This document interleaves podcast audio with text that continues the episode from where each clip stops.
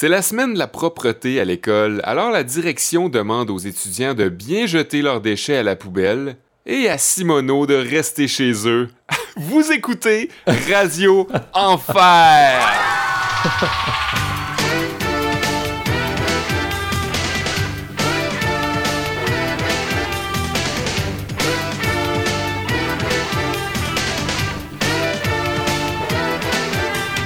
Eh ben oui, euh, non, vous n'êtes pas à Radio Enfer, vous êtes à En Récup.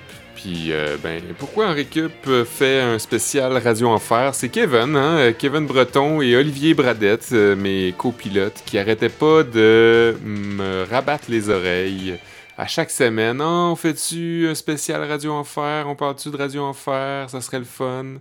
ça fait 25 ans qu'on attend pour faire ça. Ça fait 25 ans, moi. jour pour jour. Euh, puis ben c'est ça, c'est que c'est les 25 ans, Kevin, tu l'as dit, euh, de la série Radio Enfer depuis euh, les tout débuts. Et ce n'est pas Carl Charret que vous avez entendu en introduction, mais Sébastien Blondeau qui reprenait parfaitement un des monologues type. La voix était similaire, hein? Ouais. Mais à vrai dire, c'est Camille Bergeron qui disait cette réplique-là ah à la radio, mais un peu à la Carl, le Carl ah. Charret. Il devait pas être disponible. Peut-être qu'il s'était pas levé ce matin-là pour enregistrer. Mais tu vois, j'étais pas sûr si tu faisais ça pour envoyer une pointe à un gars que tu connaissais au secondaire ou si c'était une vraie réplique. Non, c'est une vraie, une vraie réplique. Euh, je pensais que tu l'avais inventé tellement que c'était caricaturé, mais finalement c'était vrai. ouais, ouais. Non, je connais pas personne qui s'appelle Simono. Euh, malheureusement. C'est tout le temps. J'en ai écouté quelques-uns pour euh, me préparer à l'épisode, puis c'est tout le temps des petites pointes comme ça à chaque fois. Euh, c'est spécial hein, quand même qu'ils basent leur début d'émission sur des bitcheries à des personnes inventées. à chaque ouais. Fois. Je sais pas s'il y avait des running gags là-dedans, genre sur comme il y avait un gars sur le plateau de tournage, genre le gars de son qui sentait pas très bon, puis là, il se permettait de faire des, des pointes de même. Ça, ça a toujours l'air d'être des insides, ce qui, ce qui marchait bien parce que dans une école secondaire, c'est ça.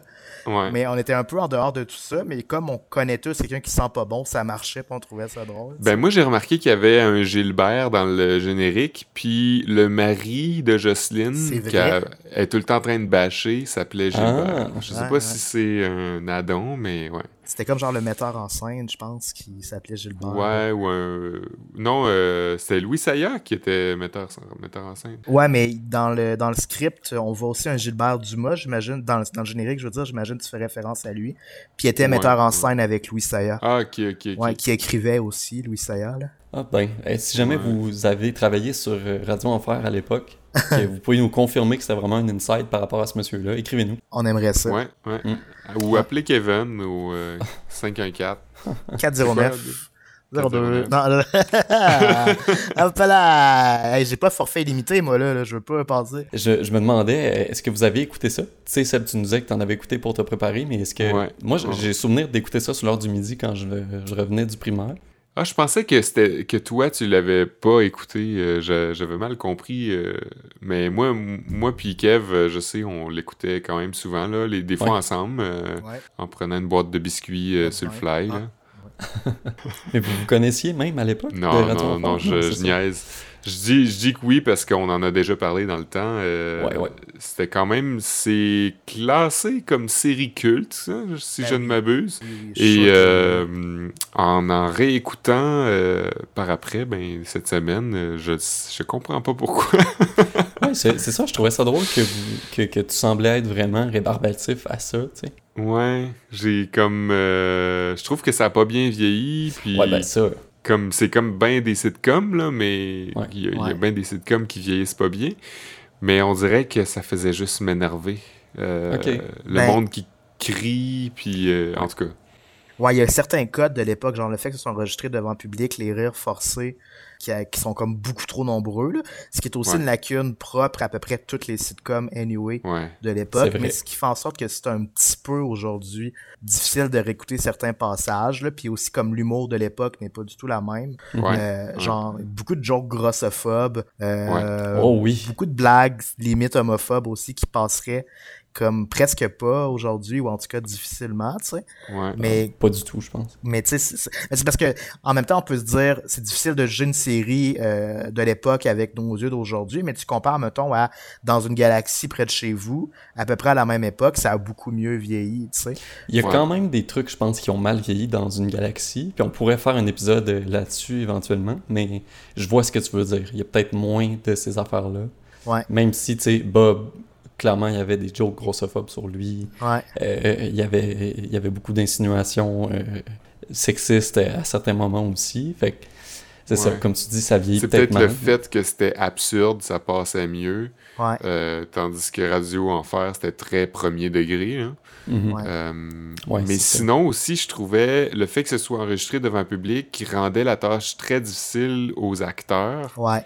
Puis, on dirait que ça joue sur la qualité. Là, euh, si les acteurs sont tout le temps euh, comme en mode d'été parce qu'ils sont devant un public de mhm, jeunes en furie. Euh, Puis ça nuit au rythme aussi parce qu'ils sont toujours dans l'attente de est-ce que je, laisse une seconde pour laisser rire les gens ou s'ils rient pas. Fait qu'il y avait toujours des petits flottements comme ça que j'ai remarqué aussi.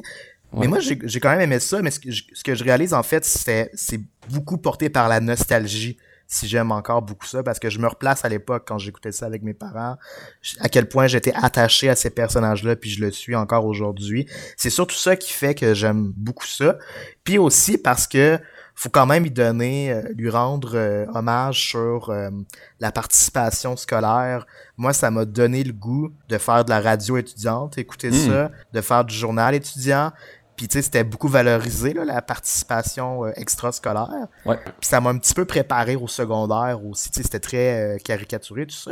Mais n'empêche que les stéréotypes qu'on retrouvait là, on les retrouvait quand même un petit peu aussi à l'école secondaire. Puis moi, ben quand ça a commencé, genre j'entrais au secondaire, ben ça a commencé en 95, fait que ça m'a comme préparé. Euh, j'ai commencé le secondaire dans le fond en 2004. 2001. 2001. Ah ben oui, exactement. Fait que ça m'a comme préparé tout juste euh, à, entrer au secondaire.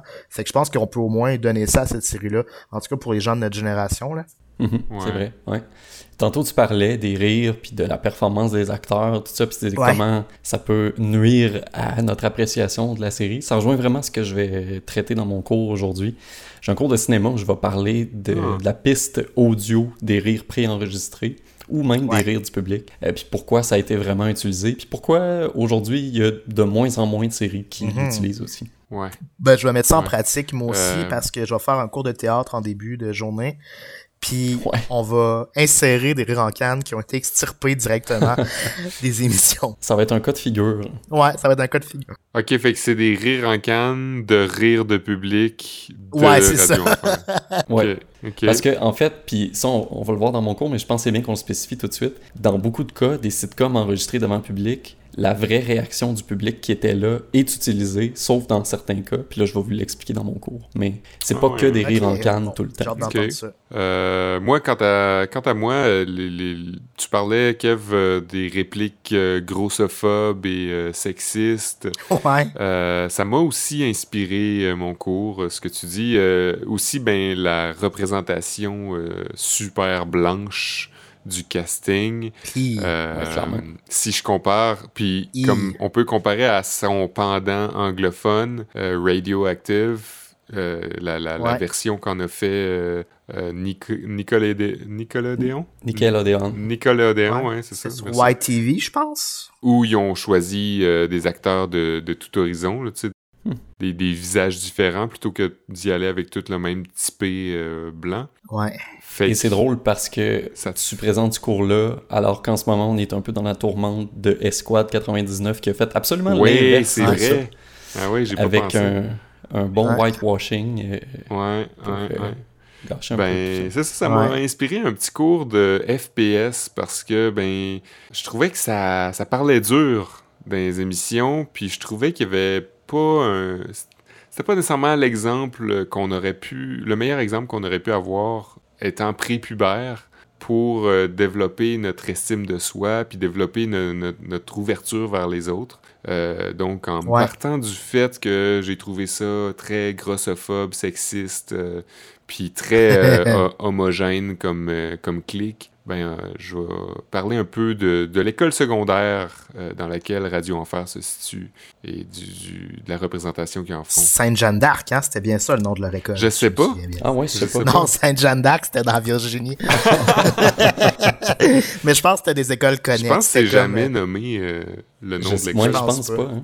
Non. Encore là, si vous le savez, écrivez-nous. On n'est pas les plus grands fans, comme vous l'aurez remarqué, mais n'hésitez pas à nous le faire savoir si vous savez qu'il y a un nom à cette école-là. Ouais, sûrement que les vrais fans le savent. Super, ça. Ouais, les vrais savent. Fait que c'est toi qui commences, Kev? Ouais, je suis prêt. Alright. Fait que comme promis, pour mettre la table, euh, c'est devenu une habitude, là. En récup, on l'a fait déjà pour euh, euh, les films de Noël. On l'avait fait aussi pour Tout le monde en parle. Oui, pour l'épisode sur le jour de l'an avec un classique tiré de la fureur. Ah ouais, ça. C'est devenu une habitude, là. On, on prend des scripts tiré euh, intégralement d'une émission, puis on la reproduit en ondes à CISM ou à Canal M ou en version balado pour votre plus grand plaisir. CFRT pour aussi. pouvoir pour CSFRT aussi. Le meilleur du talent des acteurs que nous sommes. Donc aujourd'hui, j'ai pris deux scènes tirées de deux épisodes de la saison 1 et la saison 2 de Radio Enfer et on va chacun à notre tour interpréter des personnages pour vous remémorer de bons souvenirs. Seb et euh, Oli, c'est le grand dérangement, c'est le titre, l'épisode numéro 20 de la toute première saison. Je vais aussi m'occuper des didascalies. Donc, pour la première scène, Seb, tu vas incarner Carl, le cat charret. Oui. Tandis que toi, euh, Oli, ça te dérange pas euh, d'incarner et de te mettre dans la peau de Camille, tandis que moi, je vais jouer Léo. Super. L'air préoccupé, Camille entre dans le local qui est déjà occupé par Léo et Carl. Elle ferme la porte brusquement et se dirige vers son bureau, la mine défaite. Camille, euh, Léo veut pas de moi dans son équipe en histoire. Je peux-tu me mettre avec toi? Hein? Oui, oui. Ben voyons, Carl, Camille a pas de cours d'histoire. Elle peut pas faire travers avec toi non plus. Parfait, ça, ça donne raison pour me mettre en équipe avec elle. Hein? Camille? Hum? T'as donc l'air déprimé. Qu'est-ce qu'il y a? T'as-tu des billets pour aller voir un show de Linda Lemay? Ben non, c'est pas ça. C'est juste que je m'en vais. Hein? Va-t'en donc, toi. Non, mais je veux dire, euh, ça se peut pas quand même. Je m'en vais au Bendar série Bekawan. Ben, voyons, qu'est-ce que c'est ça? Un personnage de Star Wars? Ben non, c'est la capitale du Brunei. Qu'est-ce que c'est ça? Un magasin de papier de toilette? Ben non, c'est la région au nord du Sarawak. Ah ouais, ça c'est-tu... Euh, ben non, c'est pas à côté du Saran Wrap, là, c'est en Asie. Ah, ah ben, tu... ben bonnes vacances? Léo, c'est pas des vacances, là, je déménage. Je. Je pense que je me sens pas bien, là. Oh, mon Dieu, je pensais pas que ça te ferait cet effet-là. Ah, euh, non, ben, ben non, ben non, c'est pas, c'est pas un effet, là, c'est que je viens de me rappeler que quand mon père s'est coupé, là, ouf, ça, ça saignait, là, ouf. En tout cas, t'es fragile. Ouais, pas mal fragile du cœur, hein, Léo? Mais comment ça, Camille, tu déménages? Ben, mon père a eu un contrat au Broumei pour aller soigner le guépard du sultan qui est déprimé. Il se laisse mourir de faim. Ben, pourquoi qu'il le laisse pas faire? Il me semble qu'un guépard qui veut manger, c'est pas mal moins dangereux pour tout le monde. Ben ouais, puis pourquoi tu restes pas ici avec ta mère? Ben, elle est pas encore revenue de Sahara. Elle est en train d'étudier une tribu arabe sur le bord de la disparition, là. Ah, eux aussi, ils meurent de faim? Ben non, de soif. c'est vrai que... C'est bien dark. C'est vrai que ça, ça vieillit mal. c'est ça, quand je vous disais qu'il y a des... cette, cette espèce de pointe-là sur la tribu arabe qui meurt de faim, en tout cas... Ouais. Je l'ai un peu choisi euh, pour ça. Deuxième scène, beaucoup moins dramatique, je vous le promets. Dans celle-ci, Seb, tu vas jouer euh, Jean-Loup, hein, notre préféré à tous. Ali, je vais te donner deux mandats en ouverture. Carl fait un petit monologue à la radio, donc je vais te laisser le lire. Puis tu vas aussi jouer Vincent, le journaliste têteux. Puis moi, ben, je vais jouer euh, la sexy Maria dans cette scène. Vous venez d'entendre KCLMNOP qui, incidemment à son dernier concert, a promis de bientôt vouloir apprendre le reste de l'alphabet. On poursuit ce spécial rap francophone. On s'en va maintenant écouter un MC très populaire en ce moment en France, MC Donald. Maria se dépêche à aller fermer le son du haut-parleur dans le local. Hein, voyons, t'écoutes pas l'émission de Carl? J'écoute jamais les émissions de Carl, encore moins celles de rap. Quoi, c'est bon du rap? Jean-Loup fait du beatbox. Qu'est-ce que t'aimes là-dedans? Il y a pas de musique, on aimerait mieux qu'il y ait pas de paroles, puis on dirait une danse de pieuvre. C'est bon de la pieuvre. Jean-Loup fait encore du beatbox. As-tu vu comment ils s'habillent aussi les rappeurs, là? Ça, c'est une petite mode niaiseuse qui va passer vite. Oh là là là là, Maria, là, tu te trompes. Le rap, c'est la forme moderne de l'expression du mal de vivre de la jeunesse, de l'avenir bouché, du refus de la société pourrie que la génération précédente lui lègue. Coudon, t'as-tu lu Chroméo Vedette, toi? Euh, moi? Jamais de la vie, pourquoi? Mais il y avait exactement la même phrase dans le Chroméo Vedette de cette semaine. Oh, les salauds, ils m'ont copié. Mais ça me surprend que t'aimes le rap, toi. Eh, hey, wow, j'ai pas dit que j'aime le rap, je dis que je comprends à quoi ça sert. Moi, je comprends que j'aille ça, puis que toi, tu connais rien à la musique. En tout cas, moi, je comprends pas ce que vous dites, mais j'aime ça le rap. Tu penses que je suis niaiseux parce que je pense pas comme toi. Tu penses que je suis tweet parce que je vis pas comme toi. Mais si je vivais comme toi et je pensais comme toi, c'est moi qui serais à ta place, puis toi, tu serais à la mienne.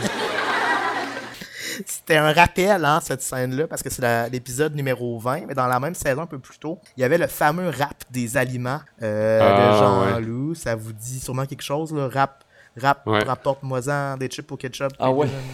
Ouais. Fait que j'ai décidé que pour euh, conclure mon cours, j'allais vous laisser sur un extrait de ce, de ce fameux rap euh, iconique de Radio Enfer. Rapporte-moi ça, des hot dogs au chou pis du poulet barbecue. Ah ouais, rapporte-moi ça, une grosse pizza du lait au chocolat. Comme les petits qui sont sur tes orteils et les grisounes coulantes qui sortent de tes oreilles. Comme les Kleenex dans le fond de ta poche et les bonbons qui collent à ta poulet barbecue. Ah ouais, rapporte-moi ça, une grosse pizza pis du lait au chocolat. Ah, hey, fou, moi la pizza, René Chouchou. Merci Kev, euh, c'est des bons mhm. souvenirs qui, euh, qui, nous ressurgissent ou pas. Je me rends compte que j'ai pas nécessairement écouté tous les épisodes de Radio Enfer. Je sais pas pour vous autres. Euh, je pense que moi je les ai tous écoutés. C'était comme vraiment un rythme. Ouais, si je les ai pas tous écoutés, ça doit être les derniers, là, mais. Ok. Mais ouais, surtout que ça repassait tout le temps. C'était ah un genre d'affaires qui était un peu comme euh, les Simpsons. Ou, euh. Ouais, c'est facile de les retrouver. Euh, je pense que ça doit jouer sur Uni TV, je pense. C'est la, chaîne qui joue des, des trucs en rediffusion. Puis ils sont sur Daily Motion en passant. c'est Kev qui nous a envoyé le lien de ça cette semaine. Juste dire Uni ben TV, vu que, vu que je travaille là, c'est pas juste des trucs en rediffusion, c'est du contenu original aussi. C'est pour faire rayonner la francophonie à travers le Canada. Puis j'imagine que ça coûtait pas cher, les copies de Radio Enfer, puis ils ont acheté. Ouais, ben merci de préciser. C'est toujours bon de réécouter ça, si ça vous tente. Ben, on l'a vu hein, dans ton cours, Kev, c'est clair que Radio Enfer était enregistré devant le public, puis euh, on manquait pas de nous en avertir au début de chaque épisode. Je sais pas si vous vous en rappelez. Ouais. Ça semblait être une monnaie courante dans les sitcoms québécois. Je sais pas comment ça se passe dans les autres dans le monde, mais par exemple, je me rappelle qu'au début de La Petite Vie, mhm. il y avait une voix qui était probablement Serge Thériault qui disait La Petite Vie est enregistrée devant le public. Ouais. Il y avait aussi l'excellent riff de guitare du générique de Dominique et Martin qui se terminait par Cette émission est enregistrée devant les voisins. Ça, c'est parce que, parce que Dominique et Martin habitaient dans leur joli appartement mauve et vert. Oui, je me rappelle. Ouais, d'ailleurs, euh, je me rappelais plus, mais à presque chaque épisode de ce sitcom-là, à Dominique et Martin, il y avait un invité qui venait leur rendre visite pour leur apprendre des affaires. Puis souvent, c'était une vedette là, ou un expert dans un domaine. Fait que pendant la plus grande partie des épisodes, Dominique et Martin disaient des niaiseries là, selon le script de leur épisode. Puis à un moment donné, il y avait un invité qui prenait place pour répondre à leurs questions. Puis c'était très bien amené. On sentait presque pas la transition, la cassure du script pour passer en mode discussion ad lib. Tout ça passait vraiment doucement. Naturellement, ouais. Ouais. Plein de vaseline. Je trouvais ça intéressant de partir de Radio Enfer puis de quelques autres euh, sitcoms euh, québécois pour parler des rires en général dans les sitcoms. Ça a été longtemps très répandu d'avoir du public qui assiste au tournage d'une émission de ce genre-là. Ouais. Euh, on peut penser à Big Bang Theory, à Friends, Lost aussi. Hein? il y a beaucoup de sitcoms. Dans hey, Si Lost avait été enregistré devant le public, là, eh, il y aurait eu des huées à la fin. ce qu'on sait pas, c'est que Lost était bel et bien enregistré devant le public, mais après le premier épisode, tous ces gens-là ont mystérieusement disparu. Ont été remplacés par des ours polaires, genre en tout cas, vous me starterez pas sur Lost. Mm. Donc, il y a beaucoup des sitcoms les plus populaires qui sont constamment euh, ponctués des rires de la foule, mais c'est pas nécessairement vrai tout le temps. Avant la télé puis la radio, c'est surtout sur scène, évidemment, qu'on retrouvait les représentations de la comédie, notamment au théâtre. Puis à l'arrivée de la radio, il y a certaines émissions qui cherchaient à reproduire cette ambiance-là avec la réaction en direct de l'assistance. Et ça se fait encore régulièrement aujourd'hui, les émissions en style cabaret qu'on connaît. Euh, ça utilise euh, ce même principe-là. Mais l'apparition des rires en canne, qu'on peut appeler laugh track, est apparue dans la très populaire émission de Bing Crosby aux États-Unis dans les années 40. Et comme l'émission était préenregistrée, c'était possible d'éditer le son puis d'ajouter des éléments comme des rires. À la télé, les premières séries devant public étaient tournées en plusieurs prises à l'époque, avec une seule caméra qui changeait d'angle de prise de vue euh, d'une prise à l'autre, si on veut, pour dynamiser le montage. Sauf que, en prenant en considération la réaction du public, ça créait un problème de son un problème de raccord. Donc, imaginez-vous être dans le studio de Radio Enfer, puis de vous faire demander de rire fort du quiproquo de Jocelyn huit fois d'affilée. Forcément qu'au montage, le raccord sonore va pas être parfait. Mm-hmm. Les rires du public correspondront jamais exactement d'un plan à l'autre. Et c'est un ingénieur de son qui travaillait à CBS dans les années 40, M. Charles Douglas, qui a remarqué ce problème-là pour la première fois. Et il a mis une technique qu'on appelle le sweetening dans le jargon du cinéma, qui est toujours utilisé aujourd'hui. C'est un procédé qui est assez simple, qui permettait de, de remplacer le rire du public par un rire pré-enregistré à des moments clés où la réaction de la foule pendant le tournage nuisait au montage. Et c'est que, en fait, les réactions de l'assistance sont toujours enregistrées sur une piste audio séparée de celle des acteurs. Donc ça donne cette marge de manœuvre plus tard. La technique était donc d'une grande utilité si une blague obtenait pas le rire escompté dans le public, par exemple si le public était rempli d'Olivier Bradet. Ou si au contraire, le rire des 300 Sébastien Blondeau était tellement fort qu'il masquait la prochaine réplique de Jennifer Aniston.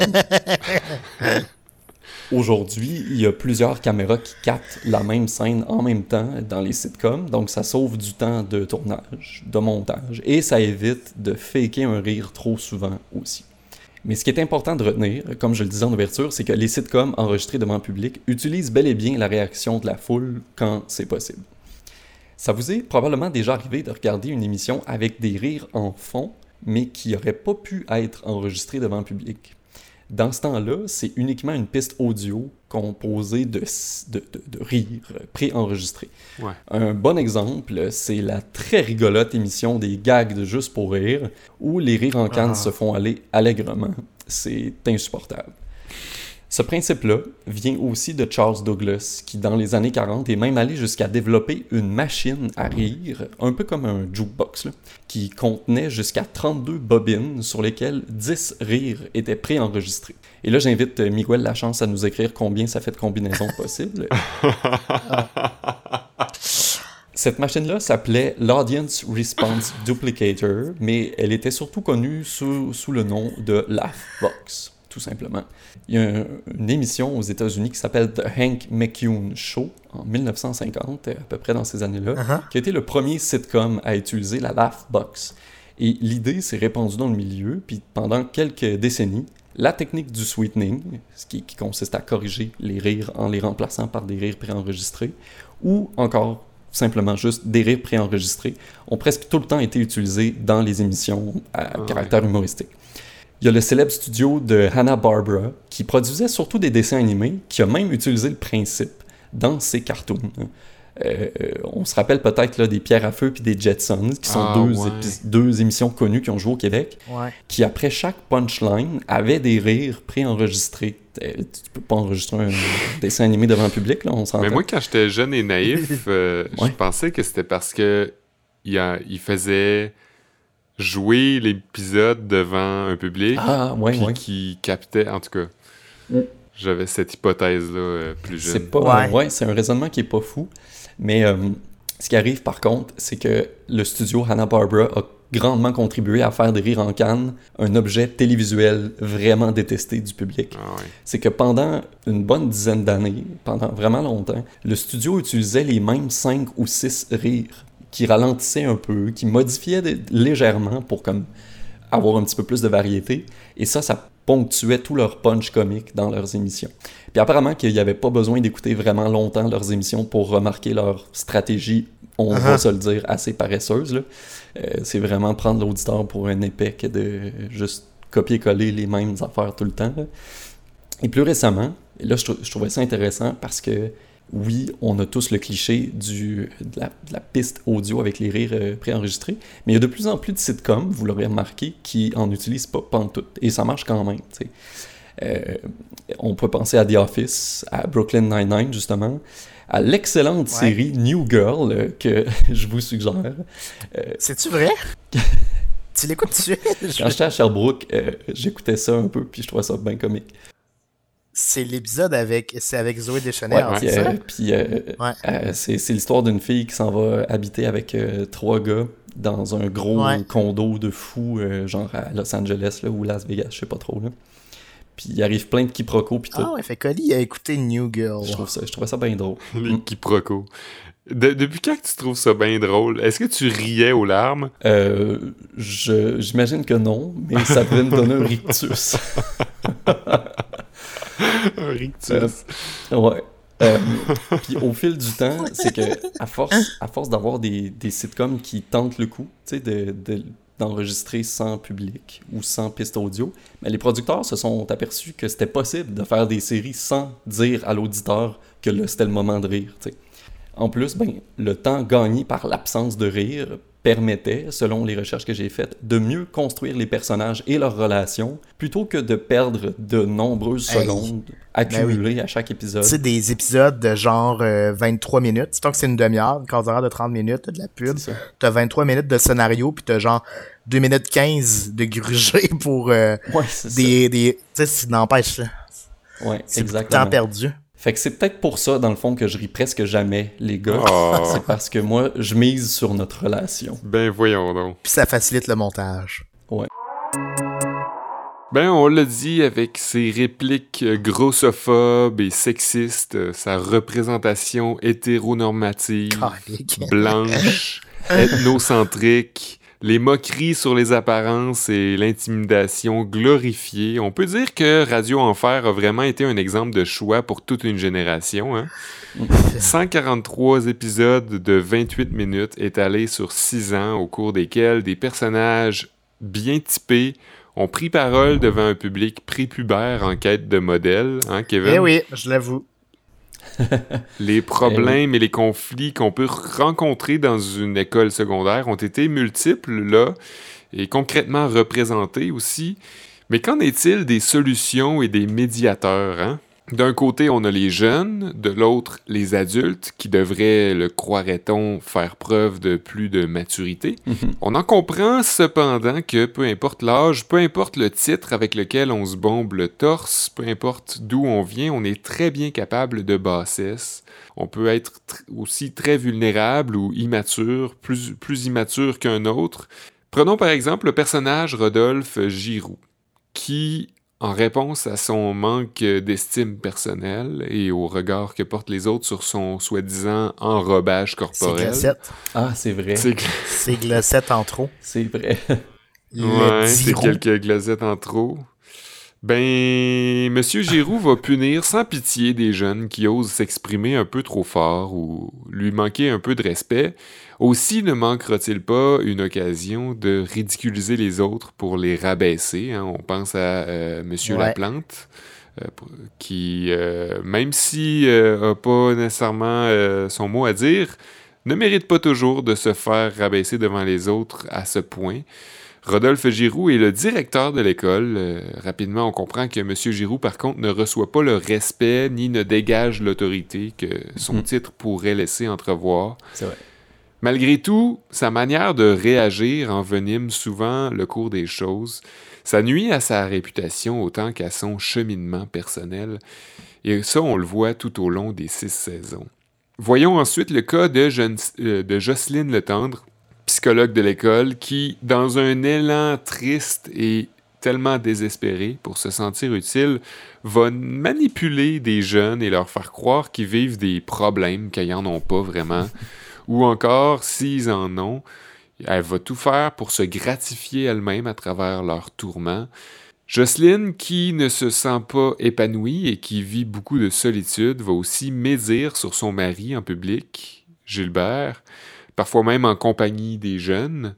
Ça, je trouve ça super, euh, en tout cas, euh, louche. Et si sa profession de psy l'encourage à travailler sur elle-même quand même, son besoin d'être accepté des autres et de faire partie d'une gang la distrait surtout et l'empêche de euh, vraiment accomplir euh, ce travail-là. C'est pas seulement à travers des modèles qu'on se construit une identité, par contre, mais aussi en trouvant son groupe. Hein? C'est en ayant un sentiment d'appartenance et une confiance mutuelle avec euh, d'autres gens. Dans le cas de Radio Enfer, on suit une gang de jeunes tous différents qui se jugent sans cesse selon leurs différences, qu'elles soient corporelles, esthétiques, familiales ou de genre. Mhm. Des gens qui sont durs les uns avec les autres, souvent gratuitement, on va se le dire. On l'a vu dans le cours euh, de théâtre à Kevin. Juste pour se sentir supérieur, ou du moins pour que l'autre se sente inférieur. Et malgré que ces différences leur paraissent suffisamment importantes pour se bitcher entre eux, reste qu'ils sont assez homogènes au final. Hein. on en parlait aussi en intro que Camille ait passé une partie de son enfance en Afrique change pas grand-chose au final à son apport aux conversations. Oh, Ça n'a pas l'air d'avoir euh, touché sa culture. Que Dominique ait déménagé de la campagne change pas grand-chose non plus à part sa manière de présenter des anecdotes en commençant toujours par comme diraient les Robidou. Ouais. On sent pas vraiment qu'elle a un autre... Euh, qu'elle a une autre, manière de penser, euh, puis que ça, teinte vraiment sa personnalité. Et le message que je comprends à travers tout ça, c'est qu'on n'évolue pas à force de se définir les uns les autres selon nos travers, à force de s'intimider et de chercher absolument à écraser la différence.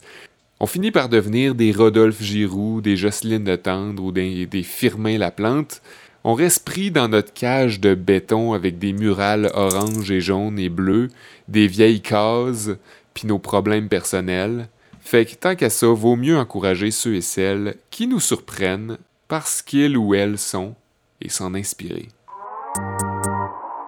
Très important, ça. Oui, je, le sentais inspirationnel dans mon cours de FPS. Euh, donc, euh, c'est la première cest la première fois qu'il y a un cours de FPS à Henri Je pense que tu en as déjà donné un, mais je me rappelle plus. Faudrait, faudrait dans son archive. C'est possible. Je sens toujours l'importance de travailler à, former le personnel et le social. Mais en voulant nous tirer une hein? larme, tu me rappelais un moment dans, dans, dans Radio Enfer qui m'a tiré une larme puis qui euh, montrait, parce que là on parlait d'à quel point c'était blanc puis hétéronormatif, Radio Enfer dans sa galerie de personnages, mais s'il y a un truc euh, qu'ils mhm. ont bien réussi, c'était la première fois comme jeune adolescent que j'étais confronté à l'analphabétisme. Parce que dans un des épisodes, il y avait un professeur invité ah. qui, si je me rappelle bien, était interprété justement par Serge Thériault, qui jouait un prof d'histoire puis il aidait, ou en tout cas, il était peut-être genre hmm. mentor en histoire pour Carl, puis il l'aidait à prendre son histoire avec des, euh, des chansons à répondre. Mais on apprenait à un moment donné qu'il était pas capable de lire ni d'écrire, puis qu'il allait retourner apprendre son français à genre 55 ans après, tu sais, fait que bon, c'est un exemple, il y en a pas énormément là, des exemples de personnages uniques au passé euh, propre à lui, puis euh, original, mais celui-là, quand même, c'était bien fait. Je trouvais c'était bien emmené. Ah, je me souvenais plus que c'était ça, son personnage. Je me souvenais qu'il était dans, dans l'émission à un moment donné, dans un épisode. lui, mais en tout cas, je me rappelle pour vrai qu'il y avait un prof d'histoire, mais je me rappelle pas si c'était Serge Thériault, ouais. Je pourrais retrouver le lien. Ça m'a aussi fait penser à un autre épisode en particulier qui m'avait bien marqué de Radio Enfer. Tu sais, il n'y a pas vraiment de... Tu sais, c'est une série qui a aucun élément surnaturel dans la série du tout. Là. Des fois, il y a comme genre mhm. des histoires d'horreur sur un cimetière indien, mais finalement, c'est juste que Carl avait bu trop de café puis imaginait des choses, tu sais. Mais il y a le prof Galgouri dans un épisode où Vincent le soupçonne reste parce qu'il est tombé sur des feuilles, des papiers tirés genre Select File, Puis là, il mène une enquête tout l'autre épisode, puis là, on réalise que c'est pas vrai, c'est un malentendu. Ouais. Euh, mais à la toute fin de l'épisode, il y a un 2-3 secondes où Germain Saint-Germain se retourne vers euh, le prof Galgouri qui était avec un de ses camarades extraterrestres, puis il a les yeux qui flashent, puis t'as une grosse musique lourde pour nous faire peur qui en bas. Ça détonne au bout avec le style. Oh, Genre, c'est saisissant. On dirait que ce sont comme vraiment permis un petit trip dans la production. Ils ont les yeux verts qui, les yeux verts qui flashent. Puis ça fait super peur. Je vais retrouver l'épisode, puis on pourra le mettre sur notre page dans Recul. Ah ouais, j'aimerais ça. Euh, checker ça, ça me dit rien. Peut-être que c'est ça, on l'aurait appris dans la saison 8 s'il y en avait eu une. Peut-être que Germain Saint-Germain avait pris de la drogue. Ouais, c'est ça. Ben, il n'y a, pas, a, pas mention de drogue ou de quoi que ce soit. même pas d'alcool. Je pense pas. Hein. On voulait quand même être des modèles pour les jeunes. Ouais. Fait qu'on se contentait d'insulter les gens qui étaient gros. Puis, c'est ça. Ouais. Je pense pas qu'il y aura de. Comme, comme à notre euh, habitude, on a fait le tour de ce sujet-là. On n'a plus besoin d'en parler. Euh, on parlait euh, il y a une couple de semaines de Waluigi en disant que c'était notre épisode le plus niché. Je pense que Radio Enfer peut-être peut être le troisième ou le quatrième, là, parce que parler d'un sitcom au Québec qui, qui rejoint une génération, ou en tout cas une partie d'une génération? Ben, je pense que ceux qui nous écoutent ont possiblement autour de notre âge. Là. Il y en a probablement une partie qui, qui comprend de quoi on parle. Il y en a peut-être plus jeunes, ouais, si, vous nous écoutez, qui vous comprenez peut-être pas. Allez checker une couple d'épisodes en ligne, euh, mais ne vous en servez pas comme modèle, euh, tout simplement. Ça, c'est le conseil qu'on vous donnerait. c'est ça. si vous avez toujours euh, un développement personnel à faire. Mm-hmm. Ouais.